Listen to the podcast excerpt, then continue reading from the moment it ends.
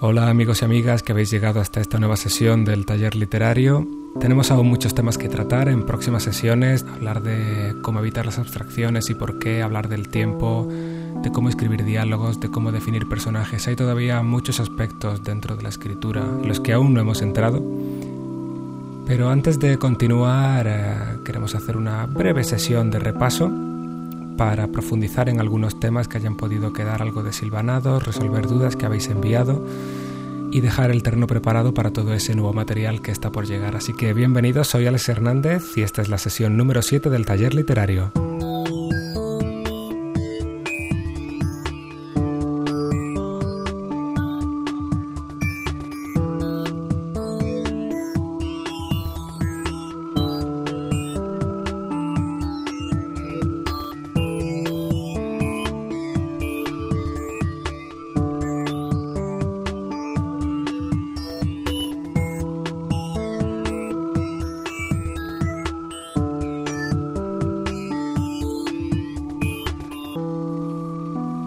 Empezamos directamente con una de las consultas que ha llegado durante estas semanas.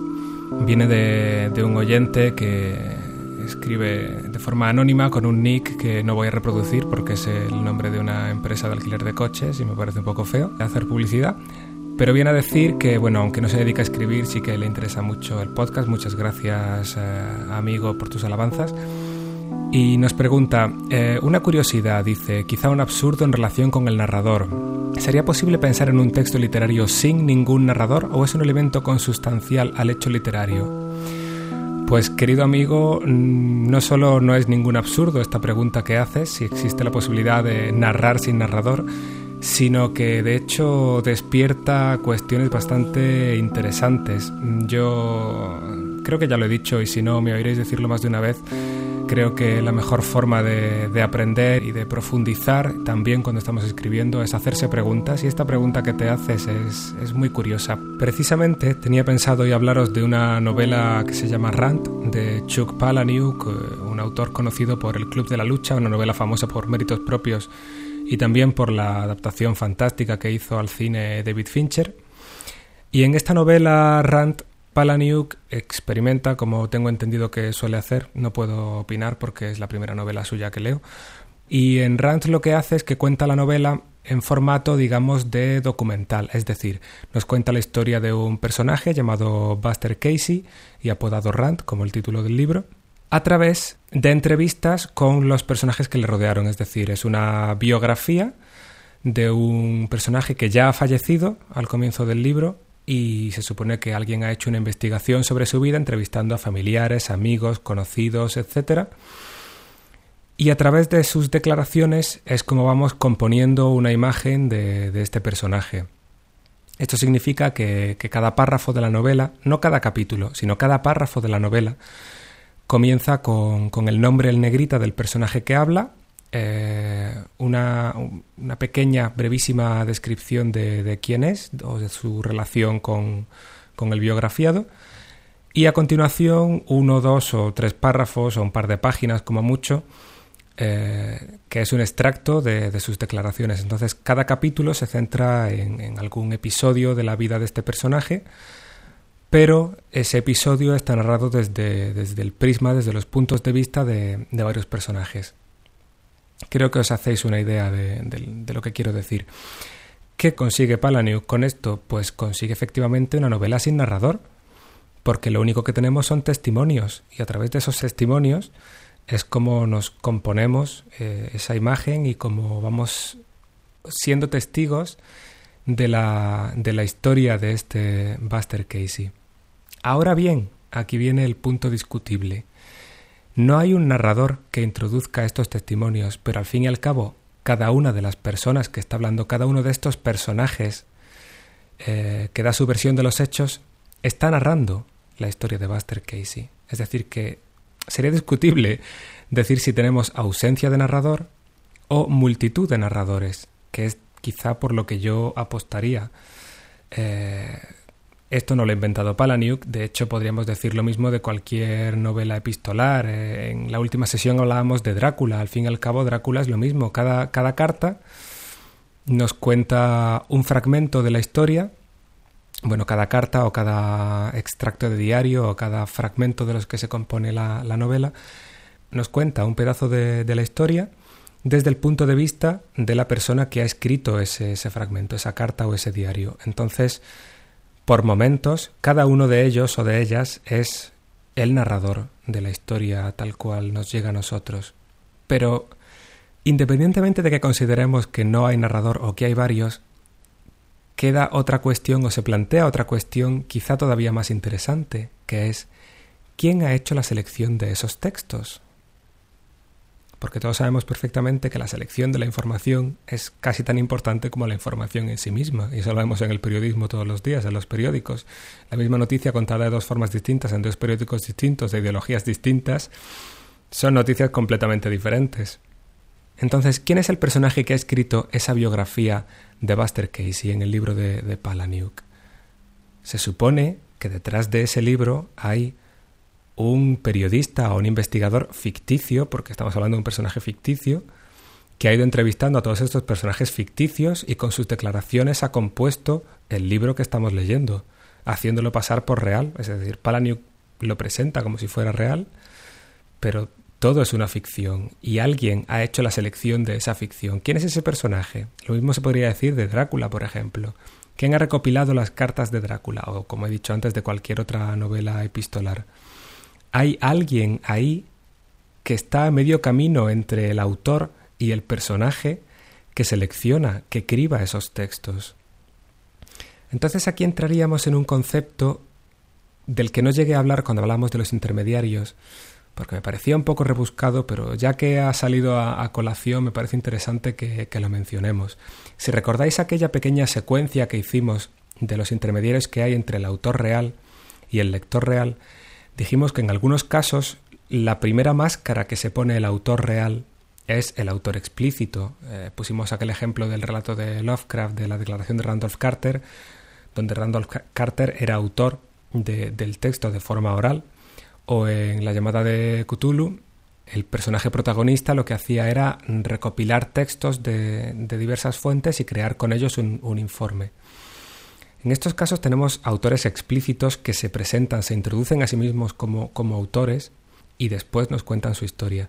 Pero ese no es el caso en la selección de entrevistas de Palaniuk o en la selección de cartas de, de Bram Stoker en Drácula.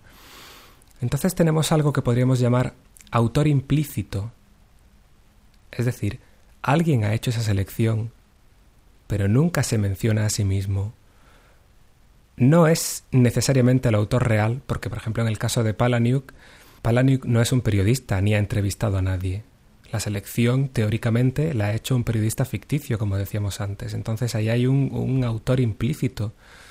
No es narrador, porque no es él quien cuenta la historia, la cuentan las palabras de otros, pero sí que influye a través de esa selección, de esa tijera y de esa criba en la percepción que como lectores tenemos del resultado final. Este autor implícito podría además confundirse o estaría a un nivel parecido a, otro posible concepto, otro posible intermediario, que sería eh, la imagen de, que tenemos del autor. Por ejemplo, esa es mi gatita Cleo que os saluda. Por ejemplo, em, no sé si conocéis las novelas de Anne Rice, famosa por las crónicas vampíricas, eh, autora de novelas de terror en general, como Entrevista con el vampiro, que también se hizo muy famosa a través de la adaptación cinematográfica. Por cierto, que en las dos, tanto en El Club de la Lucha como en Crónicas Vampíricas, perdón, en Entrevista con el vampiro, salía Brad Pitt, casualidades de la vida. En fin, esta autora, Anne Rice, eh, empezó ganándose la vida escribiendo novelas eróticas bajo otro seudónimo que ahora mismo no recuerdo, me vais a perdonar que no me, que no me pare a buscarlo. Y en el momento en que decidió cambiar la novela erótica por la novela de misterio o de terror, decidió cambiarse el nombre. ¿Por qué? Pues porque la imagen que el público tendría de ella como autora, en fin, la imagen que se tiene en general de la literatura erótica, eh, pues es como literatura de segunda, literatura despreciable, por decirlo de alguna manera. Entonces, el momento en que la autora quiso cambiar de registro, decidió también cambiar de nombre, y ahora tenemos una imagen de Anne Rice como autora de novelas de terror. Pero si a la mujer que hay detrás de ese seudónimo, que no sé si su nombre real es Anne Rice o no, ni me importa, si a la mujer que hay detrás de ese nombre le diera ahora por escribir libros infantiles, podrían pasar dos cosas. O bien que hiciera como Madonna y lo hiciera bajo su propio nombre, porque ya se sabe que hoy día en el mundo literario vende mucho más los nombres que la calidad de los libros, o quizá no querría la editorial que los padres que van a comprar esos libros a sus niños pensaran que vienen de la autora de novelas de terror. Entonces, quizá utilizaría un nuevo seudónimo, ya digo, si Anne Rice le diera, estoy hablando de forma totalmente hipotética, si le diera por escribir novelas infantiles.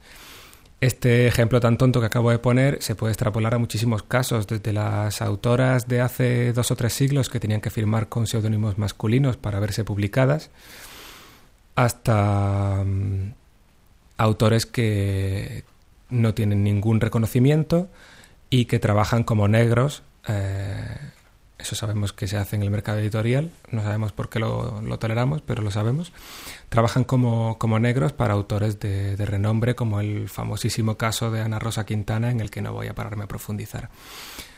Resumiendo lo dicho hasta aquí, autor implícito, el que selecciona la información y esa imagen de autor, por decirlo de alguna manera, que está a medio camino entre el autor real y, y la persona que realmente escribe el texto o quien, o quien nosotros percibimos como autor. Es decir, que igual mm, tenemos la percepción de que Stephen King, que siempre escribe novelas de terror y tiene un poco cara de Einstein loco, puede ser una persona un poco aterradora o trastornada y a lo mejor en su vida real es la persona más simpática y afable del mundo. No lo sé. El caso es que el autor real es una cosa y la imagen que tenemos del autor es otra también diferente y puede funcionar como intermediario. Me he ido por los cerros de Úbeda, querido amigo anónimo, pero espero haber respondido a tu pregunta.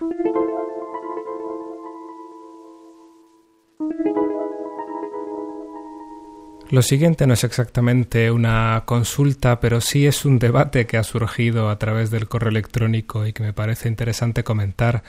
Ya saludábamos la semana pasada al amigo Sergio de Santa Cruz en Bolivia y hemos estado cambiando algunos eh, emails en los que, entre otras cosas, hablábamos del uso de la, de la voz en off, que yo ya dije aquí que debe evitarse el uso de la voz en off en cine porque es utilizar un recurso narrativo, es utilizar un narrador dentro de un lo que debería ser un lenguaje audiovisual donde deberíamos estar viendo pasar las cosas sin que nadie tenga que, que contárnoslas. A raíz de esas palabras mías, Sergio arremetía contra la voz en off y ya tuve que ponerme serio. y bueno, puntualizar ciertos casos en los que la voz en off es eh, muy defendible. Por ejemplo, le comentaba que, en Amélie, eh, la película Amélie, la voz en off funciona porque es una película tan llena de diferentes elementos, hay tantas cosas pasando, tanto en pantalla, los personajes, en el uso de la cámara, en el narrador, en esa voz en off, que mm, prescindir de, la voz en off hubiera sido quitar uno de esos elementos que contribuyen a crear esa dinámica tan particular de la película, ¿no? ese ritmo tan rápido de montaje y de información que nos llega desde muchos sitios a la vez. Luego tenemos también el ejemplo de, American Beauty, que es otra película que utiliza voz en off. Creo recordar que solo el principio y el final. Mm, me parece que durante la película no vuelve a aparecer, si mal no recuerdo. Y realmente esa voz en off es innecesaria para la historia. La historia se comprende perfectamente sin la voz en off, pero la añadieron, digamos que como componente poético, más que narrativo. Y en, en ese aspecto, pues funcionaba y no la veo algo discutible. Sí prescindible, pero no criticable. Y yo mismo eh, tiendo a utilizar la, voz en off por unas razones o por otras. Aquí viene el momento mm, que hasta ahora siempre he intentado evitar, que es hablar de mi trabajo, de lo que yo hago, de lo que yo escribo. No me gusta hacerlo porque ya hay muchísimos mm, podcasts por ahí, muchísimos blogs que fingen hablar de literatura para dedicarse a hablar de su propia obra y autojustificarse. Quizá esto llegue a oídos de alguien que hace eso, escribe blogs o graba podcasts sobre su propia obra, me parece totalmente defendible, pero no es esa mi intención con este podcast, como ya sabéis de sobra. Sin embargo, es cierto que eh, tengo que entonar el mea culpa y decir, yo critico la voz en off, pero lo hago continuamente. El primer cortometraje que, que yo dirigí y el único hasta la fecha eh, se llama Compañía, lo podéis ver en YouTube y es un corto que se basa exclusivamente en la voz en off y cuando lo veáis pienso que entenderéis por qué era una historia que solo tenía sentido contarla en voz en off. Y además es una historia muy pequeña, casi anecdótica, que tampoco tiene grandes pretensiones cinematográficas y en ese sentido, como curiosidad estética, pues no me parecía incorrecto utilizar el recurso de la voz en off. Después he trabajado en dos cortometrajes con, con un director amigo mío que se llama Fidel Martínez. El primero fue Pestañas Asesinas, que utilizaba voz en off porque el formato del cortometraje era eh, un falso tráiler, como los que se proyectaban al principio de, de Grindhouse, ese experimento que hicieron juntos eh, Tarantino y Robert Rodríguez, aunque bueno, la mayoría de esos falsos trailers no llegaron a España, pero sí que eh, es bastante famoso en, mi país el, el tráiler de Machete. El caso es que Pestañas Asesinas era un falso tráiler de una película y por tanto tenemos la voz en off que suelen tener los trailers de los años 60 o 70 presentando las escenas y los personajes de la película. Era, era imprescindible para, para el tipo de, corto que queríamos hacer. Y ahora se está rodando otro corto más eh, que hemos escrito juntos, que se va a llamar Lujo y Miseria, Tía, Podéis ver alguna información, ya hay algunas fotos del rodaje en, mi página, en alexhernandez.es y también en la, en la suya. Tenéis enlaces también desde mi página. Y esta es una, una historia básicamente de, de, un grupo de cuatro amigas pijas que son las últimas supervivientes de una especie de holocausto que acaba con la población de la Tierra pero tenemos una pequeña introducción en el cortometraje en el que queremos ver cómo son las vidas de estas cuatro chicas pijas antes de que ocurra ese, gran cataclismo. Entonces, por hacerlo rápido y dinámico, hemos utilizado un recurso muy a lo Amelie, un montaje muy rápido, un montón de escenas diferentes ocurriendo en sitios distintos que nos muestran aspectos diferentes de las cuatro protagonistas y la voz en off, que en este caso es de una de ellas, eh, poniéndonos un poco en situación y en el momento en que ocurre el cataclismo, que calculo que será una vez hecho el montaje sobre el minuto 3 aproximadamente de un cortometraje que durará en total unos 25 minutos, pues en cuanto llega ese minuto 3 y empieza la trama propiamente dicha, la voz en off termina y no se vuelve a utilizar. Entonces, no pretendo aquí justificar mis decisiones o justificar mis carencias como escritor, al contrario, hay veces que puedo decir eh, no se debe hacer esto o esto está mal hecho y eso no significa que no pueda utilizarse nunca. Una de las cosas más importantes que, podemos aprender en, los talleres literarios, en este y en cualquier otro, es cuál es la forma correcta de hacer las cosas, cuáles son las reglas, cuáles son los métodos, cuáles son las formas, cuáles son los géneros, cuáles son los estándares. Pero más importante todavía es, una vez que los hemos aprendido y los hemos dominado, saber cuándo saltarnos la regla, cómo saltarnos la regla y sobre todo por qué necesitamos en un momento determinado saltarnos la regla. Eh, todo esto lo venía debatiendo con, con, el amigo Sergio y me parecía interesante traer la, la, discusión y el debate hasta vosotros y a ver también qué, qué opináis.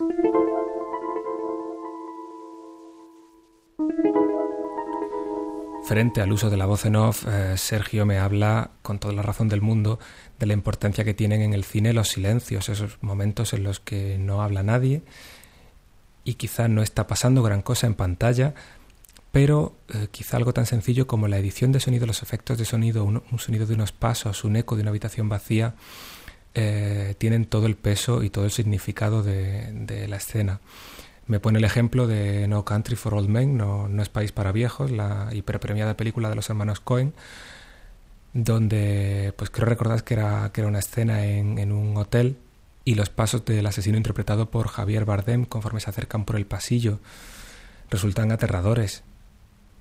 Y es una escena con mucha tensión a base de muy pocos elementos. Precisamente hoy el, el blog de Nacho Vigalondo hablaba un poco de, de eso del, del, tópico que se dice siempre de menos es más en cine y de que no se debe mostrar sino insinuar y cómo esto puede ser una falacia en el sentido de que a veces sí hay que mostrar la cuchillada y no solo la gota de sangre, pero como también a veces eh, la nada lo dice todo.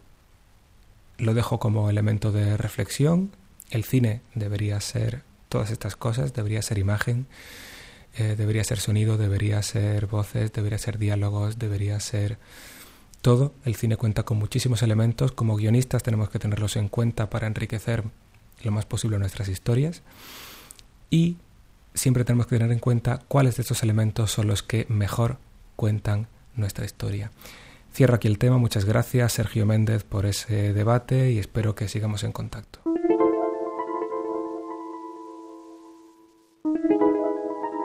El último correo al que de forma muy breve voy a contestar hoy, y perdonadme si me he dejado alguno en el tintero, es el de Baltasar, que me escribe respecto a algo que decía, creo que en el capítulo piloto, sobre eh, cómo el videojuego funciona muy bien para resolver puzzles y tener una aventura interactiva y con ramificaciones. Mientras que eso en géneros literarios como la novela eh, no tiene cabida salvo en este tipo de libros tipo Elige tu propia aventura. Y entonces él me salta con un nuevo formato que a mí se me había olvidado completamente, que es el de eh, la ficción interactiva, la novela interactiva, o lo que yo solía conocer eh, hace, no sé, 15 años, como aventuras conversacionales. Se trata de, de un tipo de videojuego que actualmente se juega prácticamente solo en PC, se puede jugar en formato online o podéis descargaros eh, los juegos y instalarlos en vuestro ordenador. Pero esto viene de juegos que yo solía jugar en mi Spectrum y que, existían para todos los ordenadores de, 8 bits de esa generación y que consistían en eh, una historia contada a, través de texto, es decir, te venía un párrafo con una descripción de una situación y el jugador tenía que eh, escribir sus acciones. Por ejemplo, te ponían en situación de una habitación y tú escribías eh, examinar ventana. Y entonces el juego te lanzaba otro párrafo explicándote lo que veías por la ventana. Y tú decías salir. Y entonces el juego te explicaba lo que había fuera de la habitación una vez que habías cruzado la puerta y tú le decías mm, coger piedra, entonces ya te contestaba o no hay ninguna piedra, o has cogido una piedra, o debajo de la piedra aparece un gusano, o cualquier cosa. Y a través de tus acciones ibas avanzando por la historia. Entonces tenemos algo estrictamente narrativo, en el sentido de que es texto, pero a la vez interactivo, de una forma un poco distinta a lo de Elige tu propia aventura, que normalmente solo daba un par de acciones, cada página o dos páginas, sino que aquí eres tú quien introduce la acción, puedes examinar diversos objetos, moverte en direcciones con cierta libertad y además tienes que escribir también esa acción, con lo cual el abanico es mucho más amplio, sobre todo si la aventura está bien escrita. Yo guardo un recuerdo muy entrañable de estos juegos porque yo solía, solía jugar al Don Quijote y al Cozumel, incluso creo que llegué a probar ese de la Guerra de las Vajillas, que era una parodia de la Guerra de las Galaxias. Y me llama mucho la atención este, este enlace, esta página web que me manda Baltasar, porque viene heredado de la compañía que hizo algunos de estos juegos, que es Aventuras AD. Entonces os voy a dejar el enlace en, la, en, mi página web, en la página del taller, para que quien quiera pueda curiosear. Yo la verdad es que no he tenido mucho tiempo de mirar. Algunos de esos juegos para mí históricos están ahí, se pueden descargar y se pueden volver a jugar. Yo no he podido curiosear mucho, pero bueno, quería que quedara constancia aquí en este taller de este otro género en el que quizá no vuelva a profundizar porque por un lado, lo siento amigo Baltasar, tengo que decirlo, está prácticamente muerto. O sea, es un grupo muy reducido de gente el que aún persiste y ya digo, me parece entrañable y me parece, me parece muy bonito que sigáis trabajando en este, en este ámbito. Incluso quizás si tengo tiempo algún día me baja alguno de los juegos y, le eche un vistazo a ver qué, qué tal. Pero es cierto que, que, esto tiene un público muy limitado y como además es un, es un formato que yo personalmente no he trabajado, pues no, no, voy, a, no voy a entretenerme en general en, en el resto de sesiones a profundizar en él o a comentarlo. Ahora bien, para quien le interese, os dejo el enlace, hay bastante información ahí, sobre todo muchos ejemplos, muchos juegos que es la mejor forma que, tenéis si queréis eh, aprender más. Eh, aprended probando y aprended jugando. Gracias Baltasar por, por la información y espero que sigas escuchando este taller.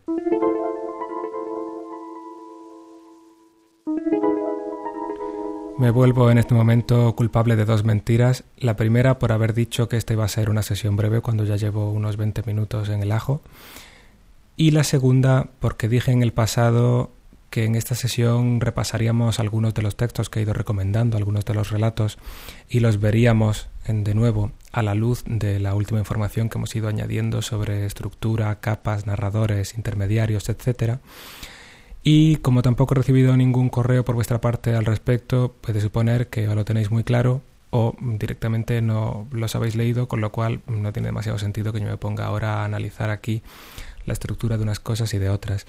Me comentaba un amigo hace poco que, estuvo viendo Hulk en el cine, la nueva versión que, acaban de estrenar, y que vio muy clara la estructura de presentación, nudo y desenlace con los puntos de giro.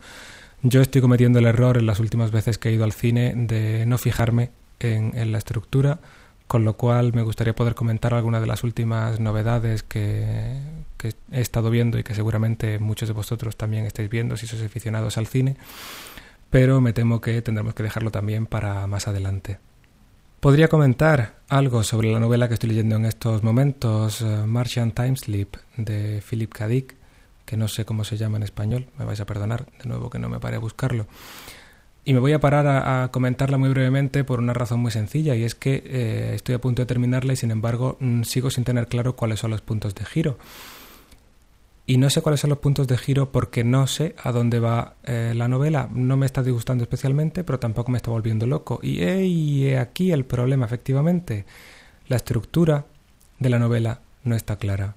Su intención no está clara y por tanto no acaba de engancharme. Es decir, es interesante, no, no me desagrada, la voy a terminar, pero no acaba de eh, engancharme con esa necesidad que tenemos los lectores de volver al libro en cuanto tenemos un minuto para poder seguir avanzando. Algo muy parecido me pasó hace unas semanas con el rant de, de Palaniuk.